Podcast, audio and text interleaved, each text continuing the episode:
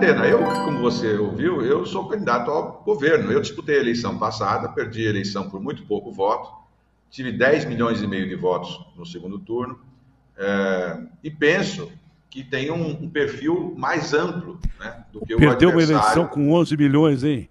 Você perdeu uma eleição é, com 11 milhões é. de votos, hein? Hã?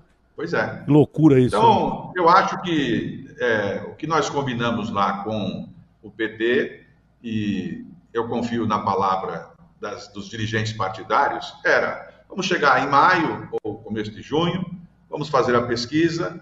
Quem tiver com melhor posição naquele momento é, poderá escolher a vaga primeiro.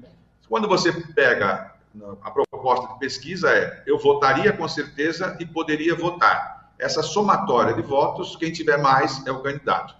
Eu penso que o eleitor que votava, por exemplo, Alckmin e que deixou de votar Alckmin, tendência dele é muito mais se dirigir a um voto para mim do que dirigir um voto para o Haddad, é, sem nenhum demérito. O Haddad é um homem experiente, é um homem preparado, né?